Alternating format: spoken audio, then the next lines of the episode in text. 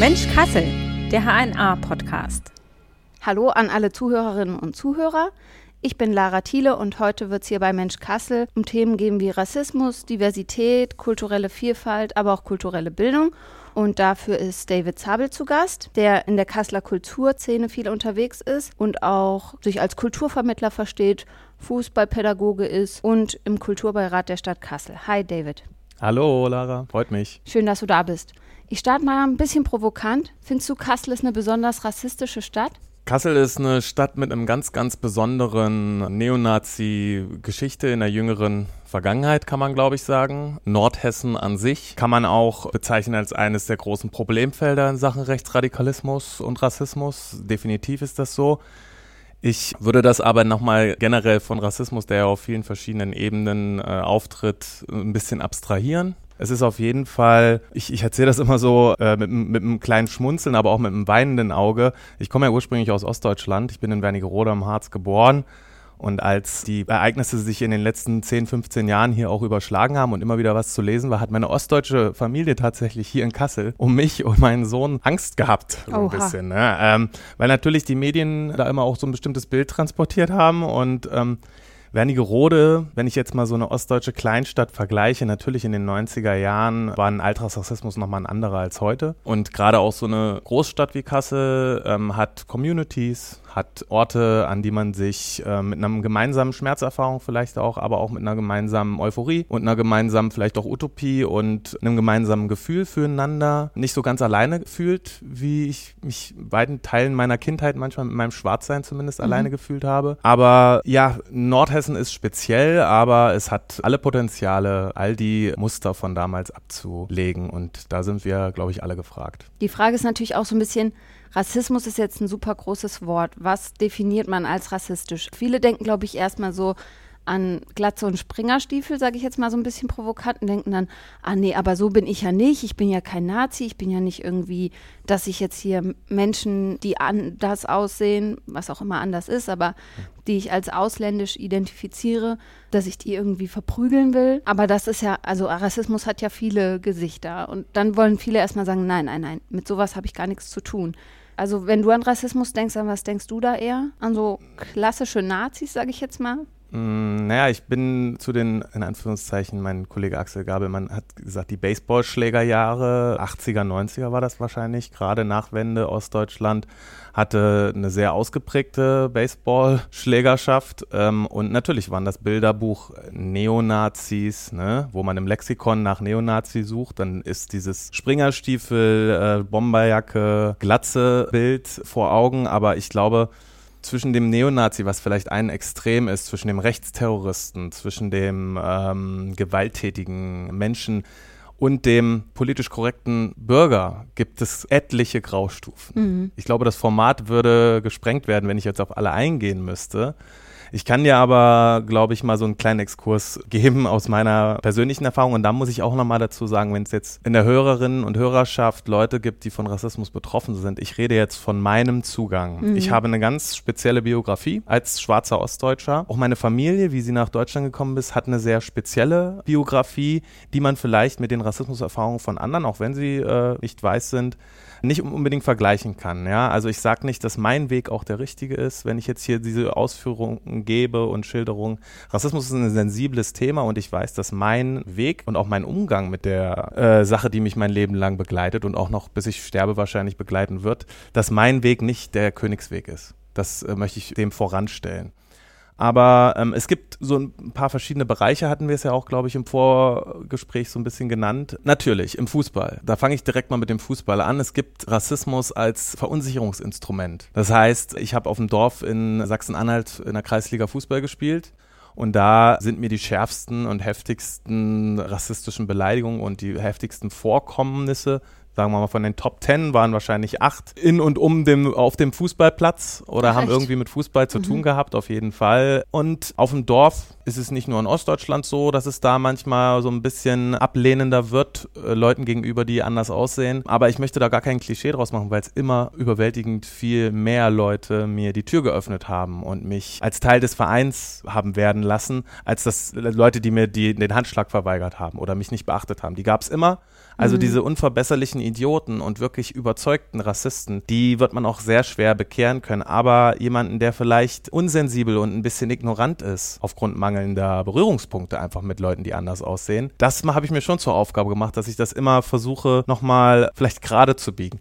Was aber für mich in der Belastung, wenn wir nur bei dem Beispiel jetzt bleiben, was aber für mich eine enorme dann Belastung ist, und ich glaube, das werden auch viele schwarze Zuhörerinnen und Zuhörer verstehen, ich habe dann die Last eines Botschafters ja. von allen Schwarzen, die jemals da waren. Ich habe mich auch mal bei Spielen daneben benommen, Lara, sage ich dir ganz ehrlich. Ich habe mir auch mal eine Schwalbe gemacht oder so. Aber bei mir wirkt das anders. Und bei mir wirkt ein Fehlverhalten auch immer anders, weil es mit meiner Peergruppe, zu denen ich einfach äußerlich zugezählt würde, wird das gleich geschlossen und mhm. wird das kurz geschlossen. Dann bist du immer so, so sind ja dann alle. Ganz genau, Schwarzen, genau. In Anführungsstrichen. Deswegen bin ich auch immer zu allen so nett, weil ich, nein. Ja, ich habe aber auch früh gemerkt, dass es Leute auch gab in meiner Mannschaft. Sagen wir mal, ein Drittel war tatsächlich jemand, der mir wahrscheinlich nicht die Hand geben würde oder auch nicht mit mir befreundet sein möchte. Das andere Drittel war, stand so ein bisschen dazwischen und das obere Drittel waren eher meine Freunde aus der Stadt. Ich kam ja auch aus einer Kleinstadt und da war das noch ein bisschen anders, aber nichtsdestotrotz glaube ich auch, dass wenn man mitkriegt, dass die Person doch irgendwie genauso ist wie man selber, und wenn man, auch wenn man Schwarze nur aus dem Fernsehen kennt, sind da sehr viele ähm, ja sehr viele äh, wertvolle Erfahrungen stecken da drin. Und deswegen sage ich auch immer, dass es ist eine Plattitüde irgendwo, es ist noch nicht so ganz gelebt, aber von Diversität profitieren alle. Ja? ja. Und das ist nochmal äh, Berührungspunkte zu schaffen und für Diversität zu sorgen. Ich glaube, das ist mein entscheidendes Instrument, was ich auch in den Ring mitnehmen möchte, wenn ich gegen Rassismus kämpfe. Und hast du das Gefühl, dass es heute noch in Kassel so ist, dass du der bist, den eigentlich alle nur aus dem Fernsehen kennen? Oder ist es inzwischen auch ein bisschen anders? Nein, also Kassel hat äh, in der Stadtgesellschaft schon, ähm, also man muss jetzt, ich werde nicht angestarrt. Ich weiß, wie es ist, in den Bus zu steigen und es verfolgen dich so Augenpaare überall hin und es wird getuschelt. Ich weiß, wie das ist. Das war meinem ersten Tag im Kindergarten so. Da habe ich das erste Mal so meine Safe Bubble, mein Safe Space, meine Familie verlassen und ich glaube, ich habe da auch erst gelernt, dass ich schwarz bin. Weil ich habe mein Schwarzsein bis zum ersten Tag im Kindergarten, ich bin spät in den Kindergarten gekommen, weil ich von meinen Großeltern großgezogen wurde, die dann aber fanden mit fünf, glaube ich, dass ich dann doch schon noch mal in den Kindergarten sollte, weil der Schuleintritt, du kannst dir das vorstellen, die Beweggründe, ne?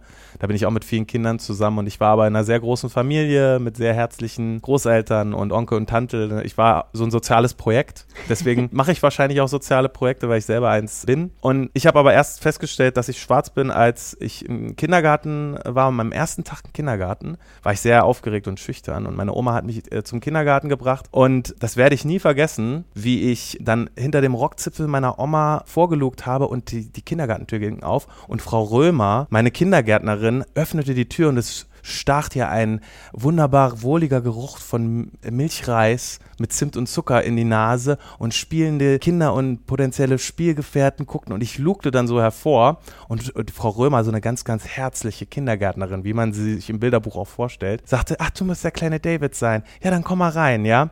Und gerade als ich mich aus der Deckung wagen wollte, sprang ein Kind hinter ihr hervor. Das war mein späterer Freund auch und Klassenkamerad, Janot. Und der hat mir dann das N-Wort ins Gesicht gebrüllt. Oh. Aber ganz, ganz laut. Ne? Und diese ähm, berühmten Schaumküsse, die es gibt, das hat er mir ins Gesicht geschrien. Und das war mein erster Moment im Kindergarten, mit anderen, mit anderen Kindern in Kontakt zu kommen. Und am Ende, am Ende meiner Schulzeit und auch noch bis heute haben wir ein super Verhältnis. Und da gehe ich auch ein bisschen drauf ein. Ich glaube, man merkt sofort, wer viel mit nicht weißen Menschen zu tun hat mhm. in seinem Alltag. Und ich merke, glaube ich, auch relativ schnell, wer überhaupt gar keine Berührungspunkte mit Leuten hat, die anders aussehen und aus einer anderen Ethnie kommen als er selbst. Und ich möchte in meiner Arbeit und auch gerade bei Streetbolster sicherlich auch, in den vielen Jahren wollten, wollten wir auch immer für diese Berührungspunkte sorgen, weil wir natürlich auch ein stadtteilübergreifendes Projekt sind. Das heißt, Lebenswelten miteinander zu vernetzen, heißt immer auch eine Bildungsarbeit in diese Richtung zu machen. Und das ist mir ganz wichtig. Ich glaube, natürlich gibt es Altersrassismus. Und ich war natürlich, glaube ich, sogar, als ich hergezogen bin, 2010, war ich so ein bisschen abgestumpft und ich musste mir von der autonomen Nordstadt äh, äh, sagen lassen, worauf ich, wovon ich mich doch eher triggern lassen sollte und wovon eher nicht. ich wollte mir das aber auch selbst ein bisschen bewahren, aber nichtsdestotrotz musste ich erstmal lernen, dass ein Diskurs, wenn man auch eine Community hat, anders zu werten ist als meine individuelle Erfahrung, weil die auch viel zu spezifisch sind, um sie mit anderen Biografien zu vergleichen. Ja, zum Beispiel auch dieses N-Wort, was dir dann von dem Kind entgegengerufen genau. wurde, hast du ja wahrscheinlich nicht sofort als Beleidigung aufgefasst, oder? Ja, das sollte, wollte er auch, glaube ich, erreichen damit. Oder ja, das ist Ausgrenzen einfach. Aber natürlich reden wir hier von einem Kindergartenkind. Ne? Wir ja, müssen das genau. auch immer, glaube ich, wechseln und werten. Allerdings muss man dann auch sagen, es ist ein Bildungsbereich, es ist ein Raum, wo man sich auch mit bestimmten Themen auf einem bestimmten Level befassen ja. darf. Sprich, was sage ich, was sagt man, was sagt man nicht. Machen wir ja auch bei anderen Wörtern, bei anderen Schimpfwörtern im Grundschulbereich ja. und im Vorschulbereich. Und das ist halt, weißt du, das N-Wort ist eine Klinge und die ist extrem scharf. Und das ist das schlimmste Wort meiner Kindheit gewesen mhm. und meiner Jugend auch noch wahrscheinlich. Und das Schlimmste an dem Ding ist, du kannst nichts entgegnen. Wenn dir das eine weiße Person sagt, das ist die Macht dieses Wortes und das, was die Klinge so scharf macht, ist, dass kein Schild sie aufhalten kann und dass es keine Klinge gibt, die mit gleicher Kraft zurückschlagen kann. Mhm. Auf dem verbalen Level natürlich, wohlgemerkt. Im Berufskontext gab es mal ein Vorkommnis, wo ich mit Kolleginnen darüber erzählt habe. Es, ist, es war, es war ein, äh, ein transfeindlicher Übergriff äh, in der, in der Stadt Kassel letztes Jahr und wir haben mit Kolleginnen von der Dokumente haben wir das ein bisschen eruiert. Es wurde auch gespuckt, es wurde jemand angespuckt. Und da haben die Kolleginnen gesagt, es gibt nichts auf der Welt, was rechtfertigen würde, jemanden anzusprungen. Ich habe gesagt, vielleicht ist es auch ein bisschen zu überspitzt, aber ich habe ganz ehrlich gesagt, ich habe zwei Leute angespuckt in meinem Leben. Das gebe ich offen zu hier, auch im Podcast. Und wenn ich dir jetzt sagen würde, was die zu mir gesagt haben, da würdest du deine Meinung nochmal noch mal ändern. Vielleicht gibt es doch Sachen, wo kein Wort und, und einen Faustschlag würdest du auch nicht machen. Es war auch beides Mal im Fußballkontext. Also ich war emotionalisiert. Also Man es ist, war schlimm rassistisch, nehme ja, ich an. Es ist dann nochmal deine Deckung und deine, in der Grundschule sagen wir immer, der Elefant braucht eine ganz dicke Haut. Und wenn mhm. du eine Mücke piekst, das merkt er gar nicht. Und diese dicke Haut ist natürlich in einem emotionalisierten Umfeld. Deswegen wirkt Rassismus ja im Fußball noch schlimmer. Im emotionalisierten Umfeld hast du diese Dickhaut weniger unter Kontrolle. Du mhm. kannst, äh, wenn du selbst emotionalisiert bist und von den Rängen auch nochmal Emotionen kommen, kannst du das schwer kontrollieren. Ne? Und ich glaube, wenn eine weiße Person sich dieser Waffe bedient, dann beleidigt das nicht nur mich, sondern die Beleidigung geht sogar noch tiefer. Denn die hat nämlich eine historische Komponente, die hat eine Komponente, die einen ganzen Familienstrang von mir mitbeleidigt und die zahlt quasi ein in eine ganz, ganz große Lüge. Ich glaube, Rassismus ist eine ganz große Lüge, weil Rasse, es gibt eine menschliche mhm. Laut biologischen Forschungsstand zumindest. Es gibt eine biologische Rasse, aber Rassismus sagt, du bist trotzdem weniger wert. In diese mhm. Lüge investierst du mit jeder Beleidigung und auch mit einer Unsensibilität oder mit einer Ignoranz, investierst du weiter hinein in die Lüge Rassismus. Und dass man sich das als weiße Person verallgegenwärtigt, und dann geht es weiter auf andere Dimensionen, können wir dann gehen. Dann geht es darum, mir auch zuzuhören, zu akzeptieren, man sagt, ja, aber wenn man zu mir sagt, Frankfurter Würstchen, ich komme aus Frankfurt, das ist genau das Gleiche. Ich lese das ganz oft bei euch in den Kommentarspalten, ja, ja. muss ich leider sagen, ja. Diese Relativierung von dem Ganzen. Ich kann da immer nur mit dem Kopf schütteln, aber irgendwie, ich würde mir wünschen, genau mit diesen Leuten an einen Tisch zu sitzen. Die Volkshochschule hat mich letztens mal eingeladen zu so einem Workshop und ich habe mit einem Mann gesprochen, der am Anfang diese verschränkten Arme hatte und sagt, ich sag, was ich will. Das ist doch das Gleiche, wenn ich zu dir Arsch sage. Das ist doch alles anderes. Da bin ich auch beleidigt. Und so. Und wir haben aber da zwei Stunden geredet miteinander und gearbeitet. Und ich habe auch wirklich eine salomonische Geduld. Und hm. er ist danach zu mir gekommen und hat gesagt, pass auf, Dave, ich bin noch nicht komplett deiner Meinung, aber du hast ein paar Sachen mir gezeigt, wo ich nochmal das mit nach Hause nehme und auch nochmal drüber nachdenke. Und das, das hat mir das Herz geöffnet. Mhm. Da habe ich zu ihm gesagt, weißt du, das ist richtig schön, dass du mir das gesagt hast. Und ich, ich würde gerne solche Räume ganz gerne öfters haben. Und Aber was würdest du dem sagen, mit dem, wenn mich jemand Frankfurter Würstchen nennt? Gibt es da eine, nur eine lange Antwort, die jetzt eine halbe Stunde ja. dauert, oder gibt es auch eine Kurzversion, wo du sagst, so. Äh, ja, ich glaube, Diskriminierung geht immer aus verschiedenen Dimensionen. Ich glaube, ich habe es auch gerade gesagt, also ein bisschen ausführlicher muss man sein.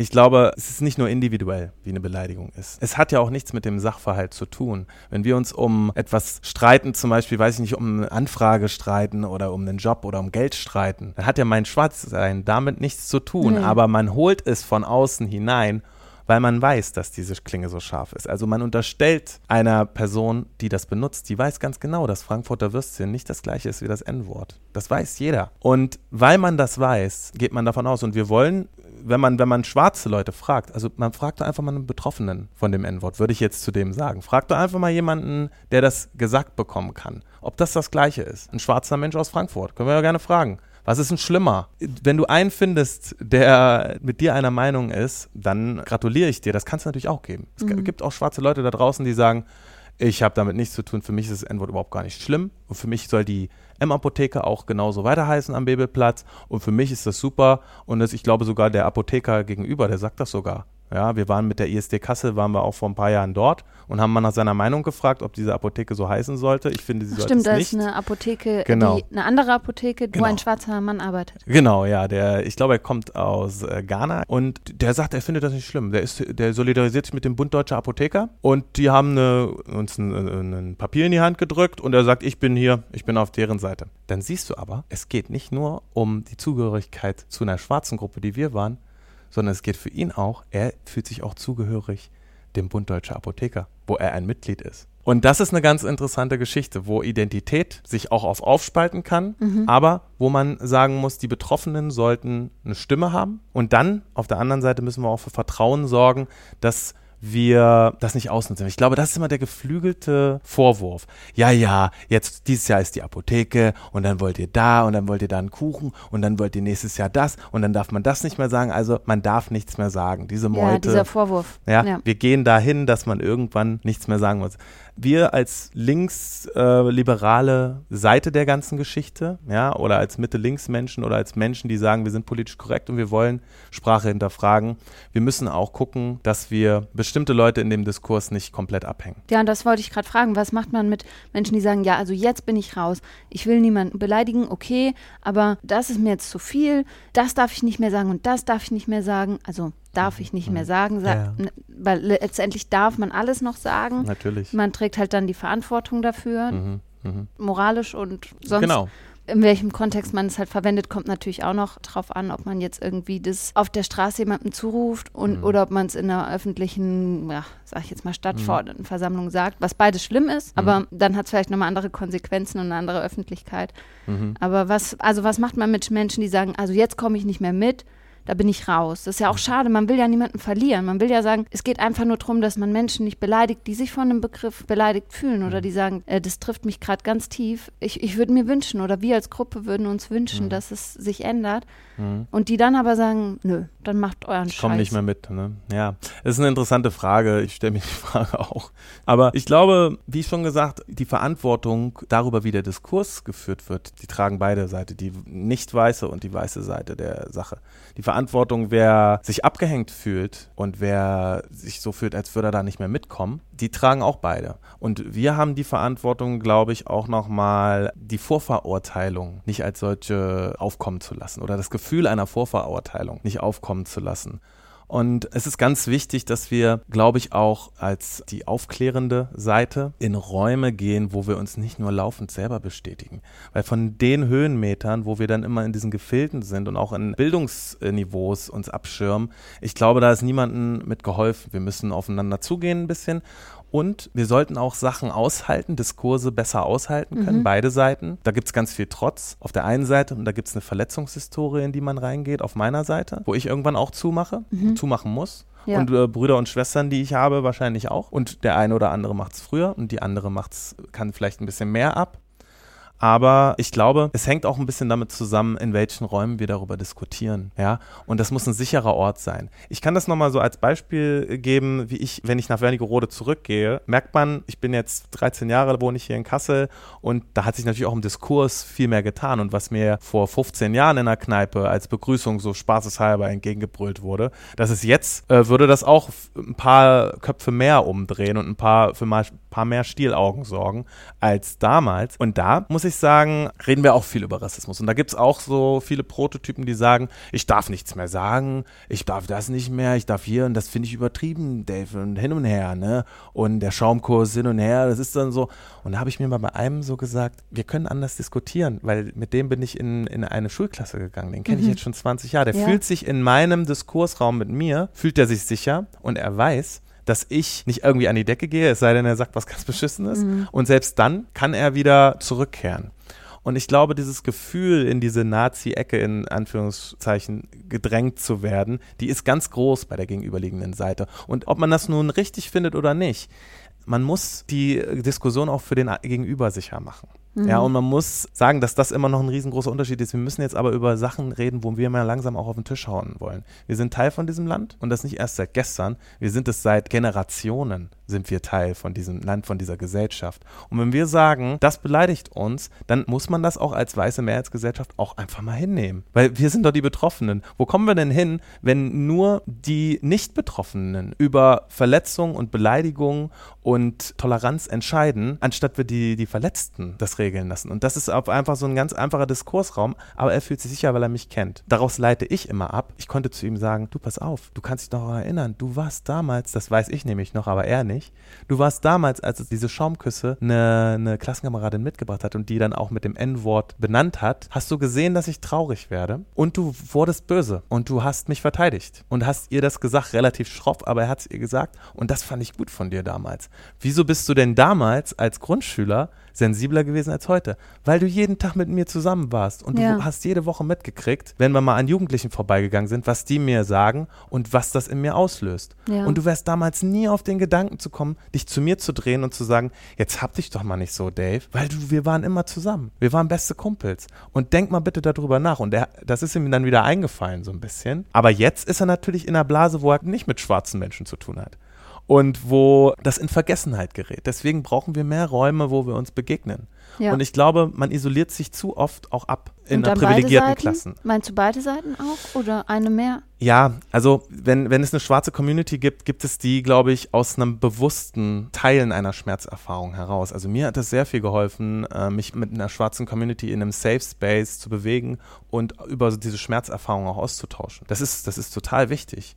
Ja, und es ist, ist irgendwann aus, was aus mir rausgekommen, was ich auch irgendwie verdrängt habe. Das ist wirklich eine sehr, sehr heilende Erfahrung, weil mhm. es ist eine große Verletztheit drin. Deswegen ja, triggert uns das. Du hast es ja auch schon mit diesem Moskitostichen beim Elefanten hast du schon ja. gesagt. Das ist ja auch so eine Metapher, die immer mal genutzt wird, dass man sagt, ein Moskitostich, wenn man das jetzt als rassistische mhm, Beleidigung, mm, als Metapher nimmt, dann juckt er und ist ein bisschen unangenehmer, aber passt schon. Aber 700 mm. jede Woche, ja. das, dann ist man halt irgendwann, dann sagt man, es geht nicht mehr, ich, ich kann nicht mehr. Ja, so ja. geht es nicht weiter. Das ist ja auch so, ein, so ein, ja, eine Metapher, die gern benutzt wird für Rassismus und da, das muss man sich vielleicht auch bewusst machen. Ja, genau, es ist ein Giftstoff, der initiiert wird, ne? Und das, die Menge macht das Gift, sagt man ja auch immer so schön, ne? Das ist eine ganz gute Metapher. Ich sage aber, das ist vernarbt. Ne? Mhm. Und Narben können ja auch noch Jahre, Jahrzehnte äh, nach der Verletzung können sie ja auch noch schmerzen. Eine Grundverletztheit ist in dir drin, wenn du schwarz bist. Mhm. Den Umgang damit, den macht jeder anders. Und das würde ich immer gerne jeder weißen Person sagen. Bitte schließ nicht von mir. Das sage ich auch immer nach einem langen Dialog sage ich auch immer, bitte schließ nicht von dem, was ich gesagt habe, auf jeden Schwarzen, weil manches, für die ist das absolut No-Go, was ich gesagt habe. Für andere, die finden das viel zu übersensibel. Also versuch immer auf den Menschen zuzugehen und versuch zu gucken, mit Respekt und mit Anstand, dich dem anzunähern. Und ich glaube, dann können wir viel gewinnen. Ja, ist ja auch so ein bisschen so ein Totschlagargument. Ich habe einen Freund, der ist schwarz und der sieht das aber ja, so genau. so. Der Cousin meines Schwagers ist auch schwarz, also darf ich das sagen. Ne? Ja. Also ich glaube, wir müssen aber auch als schwarze Community sehen und ich glaube, ich habe das auch bei der Black Lives Matter Demo vor drei Jahren ist, drei Jahre ist ja jetzt her, der Mord an George Floyd. Ich habe damals gesagt, und das sage ich auch heute noch, wir haben auch mittlerweile Privilegien. Afrikanische Diaspora hat mitunter jetzt in der dritten, vierten Generation sind die hier in Deutschland. Ich habe sogar einen deutschen Namen. Das heißt, bei einer Wohnungssuche habe ich auch nochmal ganz andere Probleme als jemand, der einen arabischen äh, Namen hat. Ich, ich merke das manchmal, wie Polizeibeamte auf mich zukommen. Ich kriege dann am Anfang immer ganz oft das Du und dieses Schroffe im ersten Moment. Und wenn ich dann akzentfrei Deutsch rede, dann löst sich sowas. Und ich glaube, wir müssen uns aber auch eingestehen, ich habe auch Privilegien. Und ich erwarte von dir zum Beispiel als weiße Person, dass du dich der Privilegien bewusst wirst. Ich muss mir aber auch meiner bewusst werden. Ich kann andere Sachen bespielen als schwarze Person, als das jemand kann, der aus der Roma-Community kommt. Ich bin hier nach Kassel gekommen, Lara, sag dir ganz ehrlich, was die Romas für einen Rassismus abgekriegt haben, habe ich im sozialen Bereich für einen Schlachthof für die Stadt Kassel gearbeitet und was da auf verschiedensten Ebenen für Rassismus kam, das hat mich ganz ehrlich an Anfang 90er erinnert, bei mhm. mir. Und da sage ich ganz ehrlich, wenn du mich als schwarze Person fragst nach meiner subjektiven Perspektive, wie sich das für mich geändert hat, Ja, als schwarze Person hat sich was geändert. Nur, vielleicht ist es auch anders, wenn ich aus Eritrea komme und weiblich bin und einen Hijab trage. Es ist Mhm. nochmal anders als ostdeutsch, schwarz, männlich, in Deutschland geboren und aufgewachsen. Das ist ein riesengroßer Unterschied. Es wird aber beides unter schwarz sein abgeheftet. Und da muss man ganz doll differenzieren. Aber auch wir, schwarze Community, müssen sagen, hey, unsere Romnia-Schwestern und Brüder, die haben eine Verletzungserfahrung, die ist unserer Narbe sehr ähnlich. Und die schlägt sich auch in der Familie mit gleichen Mustern wieder. Und genauso, wenn man, wenn man gegen eine Religion ist, die wir vielleicht selber nicht ausüben, kann man auch nochmal sagen, es wird anders diskriminiert. Und wir müssen uns mit anderen intersektionell auf dieser Intersection, also auf dieser Kreuzung der Diskriminierungserfahrung, da können wir uns treffen. Und da kann man sagen, Antisemitismus, Sexismus, Rassismus hat Merkmale. Und wenn wir uns alle, alle Gruppen sich dem bewusst werden und auch einen gemeinsamen Umgang damit finden oder einen Austausch zumindest erstmal haben, ich glaube, dann ist allen Ismen erstmal ein herber Schlag versetzt. Und dafür brauchen wir aber richtige Räume. Okay, also du würdest sagen, du hast jetzt auch schon ganz viele meiner Fragen beantwortet, einfach im Flow des Redens. ja. Äh, das kann ich alles schon abhaken.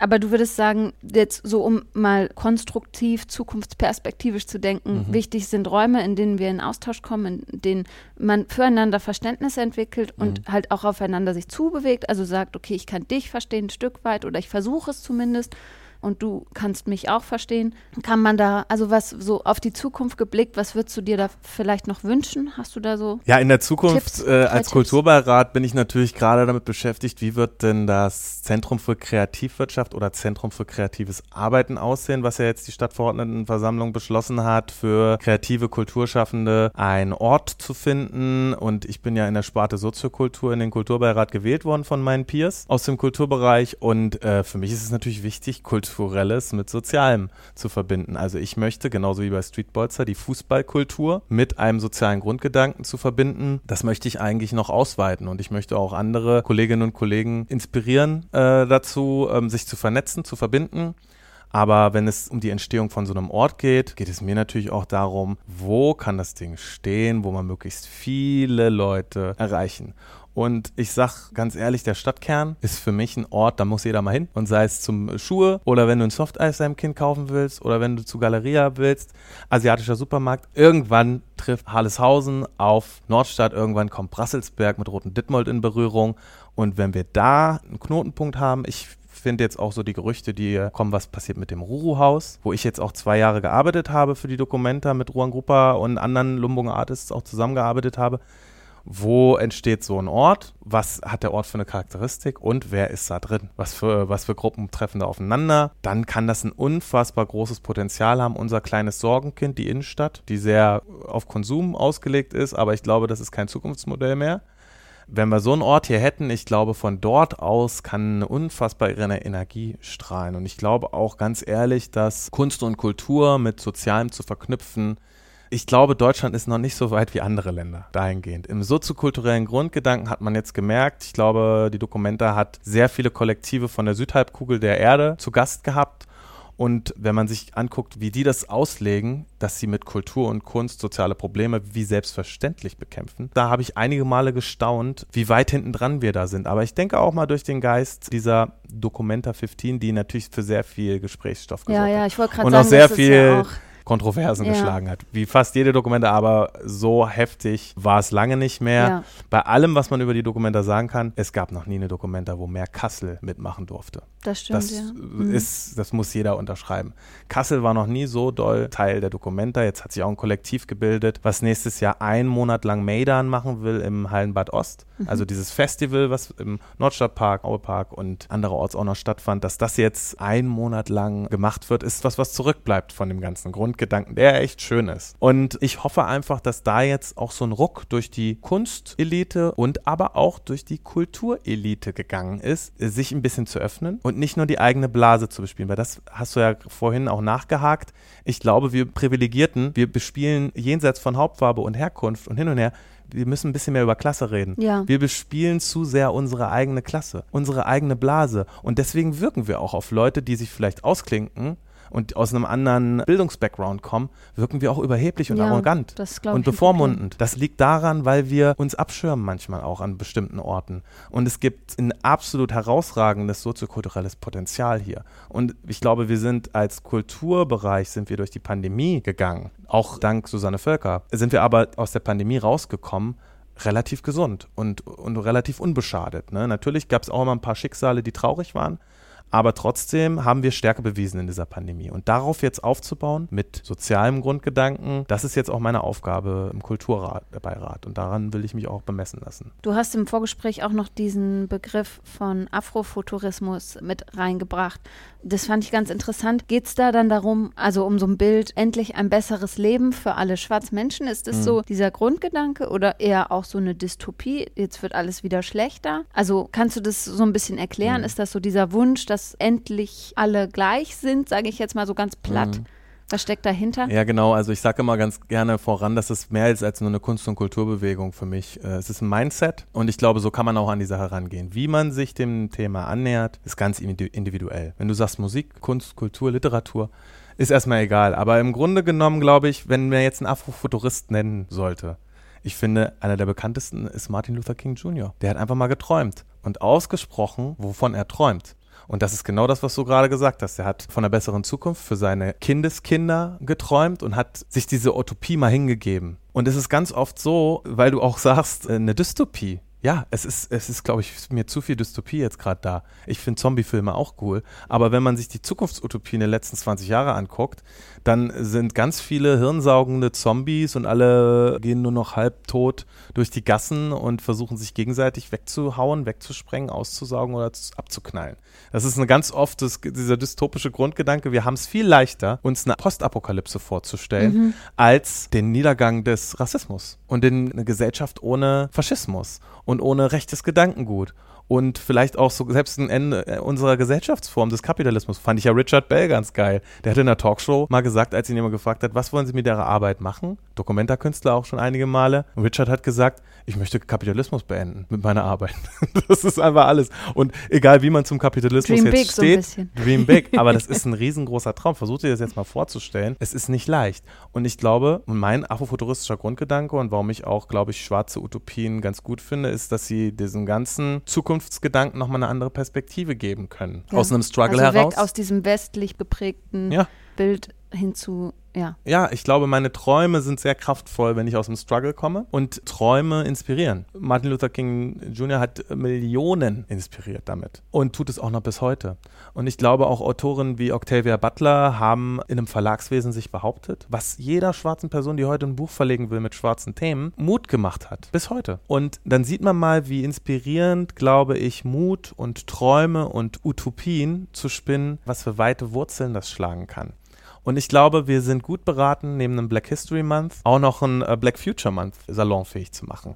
Mhm. Äh, indem man nicht nur zurückschaut auf unseren Struggle, weil ich habe es auch bei dem Podcast My POC Bookshelf erzählt, mir war dieser Film Zurück in die Zukunft war so ein Reckoning-Moment für mich, weil ich dann irgendwann mitgekriegt habe, als ich mich mit Afrofuturismus beschäftigt habe, dass ja eigentlich, wenn man diesen Film aus einer schwarzen Perspektive sieht, ich kann nicht in die Zeit zurückreisen. Also je weniger Privilegien man hat, desto anstrengender wird es, wenn man in der Zeit zurückreist. Du, du als Frau hast es übrigens einen ähnlichen Effekt. Ja? ja? Wenn man jetzt nicht gerade weiß, also man männlich, könnte es schon machen, aber man. Es wird auf jeden Fall, es hat es eine halt Grenze. Halt richtig unangenehm. Es ist auf jeden Fall eine tolerable Grenze irgendwo. Ich mhm. glaube, jenseits der 50er wollen wir, wollen wir nicht unbedingt sein, weil ich glaube, und so kann man auch mal so einen Fortschritt abbilden in einem gesellschaftlichen Sinne. Ja, eine gesellschaftliche Fiktion ist das, was wir brauchen. Wie wollen wir morgen miteinander leben?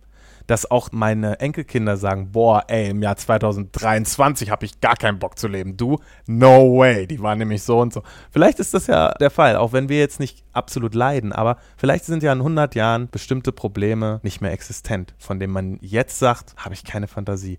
Und vielleicht hilft es, äh, eine bestimmte Grundfantasie zu entwickeln. Und das ist einer der vielen Vorteile von Afrofuturismus, den ich mir auch zu eigen mache. Und ist das auch was für Weiße? Gerade für Weiße. Ich glaube, wenn man schwarz ist, kann man Afrofuturismus, glaube ich, nochmal andere Dinge abgewinnen als, als weiße Person. Aber du kannst dich auf einen Perspektivwechsel einlassen.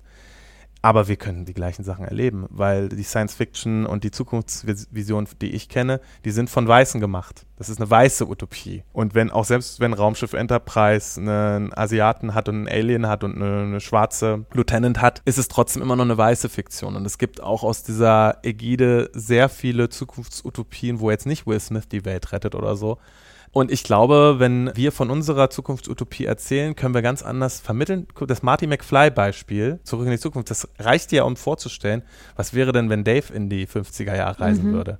Das wäre das ein anderer Film. Ja, das und das stimmt. ist, das hilft, diese Utopie. Es hilft in unserer Kommunikation. Es hilft in einem Struggle, weil du gerade auch gesagt hast, kann man das verständlich ausdrücken? Kann man das in eine Nutshell packen? Das könnte man mit einer Utopie zusammen. Wenn wir gemeinsam an einer Utopie spinnen an einem Tisch, dann kann man das auf jeden Fall bewirken in einem Gegenüber, dass du mich besser verstehst. Es geht immer darum, Verständnisräume aufzumachen. Weil die sind manchmal ein bisschen zu eng. Und die Korridore, durch die wir auch unsere weißen Allies schicken, die sind manchmal echt eng. Und da stößt man sich auch ganz oft an den Ellbogen, wenn man da durch will. Und da muss man wirklich durchwollen manchmal. Es ist nicht leicht. Das hat keiner gesagt, dass es leicht wird. Aber sich zu vergegenwärtigen, dass wir es auch sehr schwer hatten und auch schwerer haben, das hilft dabei, sich vielleicht ein bisschen da durchzumogeln. Aber da geht es um Vertrauen. Und da geht es um eine gemeinsame, eine gemeinsame Utopie zu spinnen. Also ich fand es auch gut, das Buch Kindred von Octavia Butler, die ist leider verstorben. Da ist die Protagonistin, die Schwarze, mit einem, hat einen weißen Freund und wird unfreiwillig in der Zeit zurückgeschickt auf eine Sklavenranch in Maryland. Und muss sich genau dort, wo sich ihre afrikanische und ihre weiße Seite getroffen haben, muss sich in diesem Spannungsfeld auf der Ranch okay. bewegen. Und die reist immer vor und zurück, die ganze Zeit. Und die hat auch einen weißen Partner, den sie irgendwann mitnimmt. Und ich glaube ganz, ganz fest, dass es für alle schwarzen und weißen Paare, also Mixed Race Couples da draußen, eine unfassbar gute Erfahrung ist, dieses Buch zusammen zu lesen. Aber auch für eine weiße Person total gut, um so einen Verständnisraum aufzumachen. Ja, weil Bücher reisen schneller ja, als wir durch die Zeit. Also hast du die Hoffnung, dass alles besser wird, so wie wenn du jetzt zum Beispiel sagst, für mich in die Vergangenheit zu reisen ist eigentlich nicht möglich, beziehungsweise wäre wär für mich wahrscheinlich eher sehr schlimm als irgendwie cool. Dann äh, besteht ja auch die Hoffnung, dass man sagt, nochmal 30 Jahre weiter ist für viele Menschen alles nochmal ein Stück besser. Ja, also diese Zukunft zu claimen, sagt man ja jetzt immer so, ne? Also oder ist das nur so ein Trend, dass man sagt, so ja, gerade gucken halt alle irgendwie auf Diversity und sowas, aber das ist in zehn Jahren wird da keiner mehr von reden, weil es gerade einfach mal hip war. In zehn Jahren wird der Mainstream andere Sachen finden, die er geil findet und die er jetzt gerade vermarktet und Disney und Marvel und hin und her, die werden andere äh, Narrative sich ausdenken, die gerade trenden. Machen sie auch gerade mit Afrofuturismus. Black Panther, Stichwort, finde ich überhaupt gar nicht gut den Film. Und jetzt kommt Ariel, mal gucken, wie das ist. Aber wir gucken mal, es werden zumindest Gruppen mitgedacht, die vor 20 Jahren noch die Bösen waren. Ja, mhm, gerade auch ja. äh, queere Leute. Wenn du dir die Disney-Filme anguckst, mit denen wir aufgewachsen sind, ich unterstelle das jetzt einfach mal, dass du viel Disney auch geguckt hast als Kind. Aber dann haftete gerade auch bei Ariel, Captain Hook äh, oder sonst was für Antagonisten da immer waren, die hatten immer ein relativ queeres und auch so eine, eine gewisse antisemitische Bildsprache auch irgendwo hier und da mal drin. Und das hat immer so eine bestimmte Trope. Und auch in der Fantasy, wenn du dir die Fantasy anguckst, die weißen Elfen gegen die schwarzen Orks, das sind immer so dunkel, böse, gut, böse, schwarz, weiß. Und Herr der Ringe und Harry Potter kam ich nicht ran, kam ich nicht so ran. Und ich glaube, das liegt daran, wie attraktiv das einfach auch gemacht wird. Und Repräsentation ist wichtig. Repräsentation im Sport. Also Im Sport ist der Leistungsgedanke da. Und da haben wir Repräsentation schon viel länger als im Mainstream-Film. Mhm. Aber weil es beim Sport um Leistung geht, ist die deutsche Nationalmannschaft hier bei allen Fußballspielenden Kids, die es hier so Jahrzehnte schon gibt, schon relativ bunt. Wenn man mhm. aber nach Holland guckt, wenn man nach Frankreich guckt, war es das schon viel länger. Ja, das hat mit verschiedenen Faktoren äh, was zu tun, ohne Frage. Aber wenn ich mir jetzt mal die Handballnationalmannschaft angucke und mich zurückerinnere, was Angela Merkel mal gesagt hat über die deutsche Fußballnationalmannschaft, die hat gesagt, die deutsche Fußballnationalmannschaft ist der Ausdruck der gelungenen Integrationspolitik dieses Landes. Dann muss ich Sie aber fragen, Frau Merkel, was ist denn dann die deutsche Handballnationalmannschaft für ein Ausdruck? Ist es der Ausdruck dessen, dass wir noch nicht überall zusammen Sport treiben? Hat es damit zu tun, dass äh, Handball nicht so populär ist in bestimmten Sportarten? Hat es damit zu tun, dass Handball in der Turnhalle stattfindet? Hat es damit zu tun, dass sich die Handballvereine mehr öffnen müssen? Hat es damit zu tun, dass sich migrantischen Kinder mehr öffnen müssen? Muss mehr Arbeit an Schulen gemacht werden? Und diese ganzen Fragen, wenn man die in einem Safe Space, wo sich niemand, auch nicht die Handballer, die hier gerade zuhören, beleidigt fühlt, ich glaube nicht, dass Handball ein Sport ist, der migrantischen Kindern die Tür schließt. Nein, wahrscheinlich nicht. Aber ich glaube schon, dass Handball anders als Turnhallensport, als Hallensport eine andere Zugänge schaffen muss. Und ich glaube jetzt gerade auch, ich finde das Bolstars-Projekt vom MT Melsungen auch echt cool. Die gehen viel an Schulen und die haben mhm. auch parallel mit mir an Schulen gearbeitet. Es sind immer junge, dynamische Leute dort. Und da kann es natürlich passieren. Repräsentation. Da könnte irgendwann mal ein türkischer Handballstar, vielleicht beim NT Melsungen sogar, bei einem Spitzenverein hier aus Deutschland, Karriere machen und dann sehen das andere.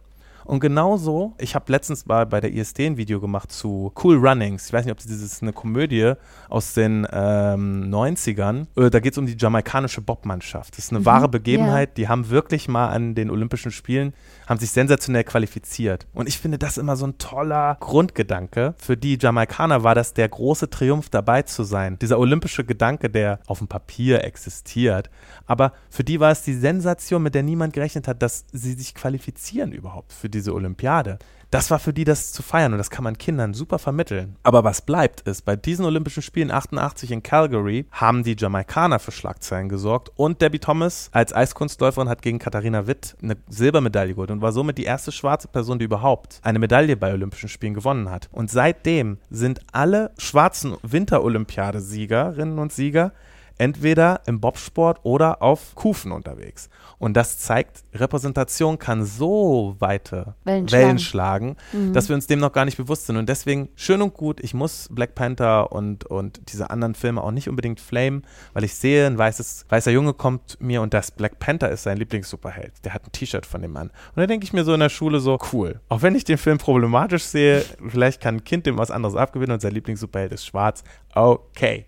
Cool. Ja. Nur um eine Cash-Cow zu melken. Und da kommen junge Leute auch ganz schnell hinter. Wenn es nur ja. so ein Kommerzialisierungsinstrument ist, nur genommen wird zum Schein, um irgendetwas besser vermarkten zu können.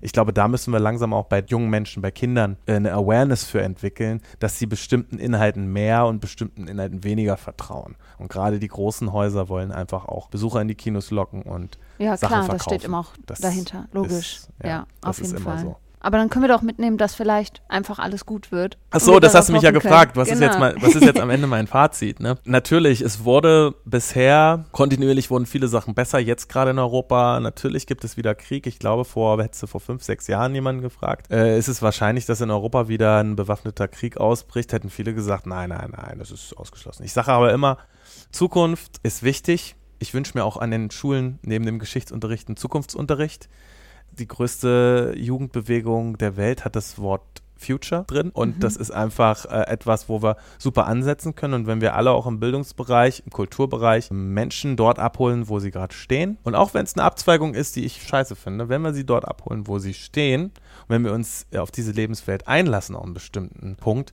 ich glaube, dann können wir wahnsinnig viel erreichen. Und genau unser Kulturbereich hier hat alles, was man braucht, um genau in diesem Weg zu gehen. Und wer auch immer eine Vernetzung in diesem Bereich möchte, wer auch immer Ideen hat, dem werde ich, solange ich jetzt für die drei Jahre gewählt bin, dem werde ich helfen, das äh, zu verwirklichen. Und ich glaube fest dran, dass es besser wird, weil ich einfach ähm, dem vertraue, was wir können, wo, wo wir uns jetzt gerade hinbewegen. Ist vielleicht nicht immer leicht zu vermitteln, aber es geht auch viel beschissener als hier in Deutschland. Aber es gibt sehr, sehr vieles, was Deutschland noch auf dem Zettel hat. Es gibt ganz, ganz viele Sachen aus der Vergangenheit, dem sich Deutschland auch ein bisschen mehr und besser stellen muss und die richtigen Rückschlüsse darauf ziehen. Das erwarte ich auch von diesem Land und auch von dieser Stadt übrigens, mhm. dass man aus der Vergangenheit lernt und das transportiert in die Zukunft, so eine Schnittstelle äh, bildet. Und das ist mir ganz, ganz wichtig. Aber da habe ich einen ganz guten und positiven Grundgeist. Sehr gut. Dann nehme ich das als Schlusswort.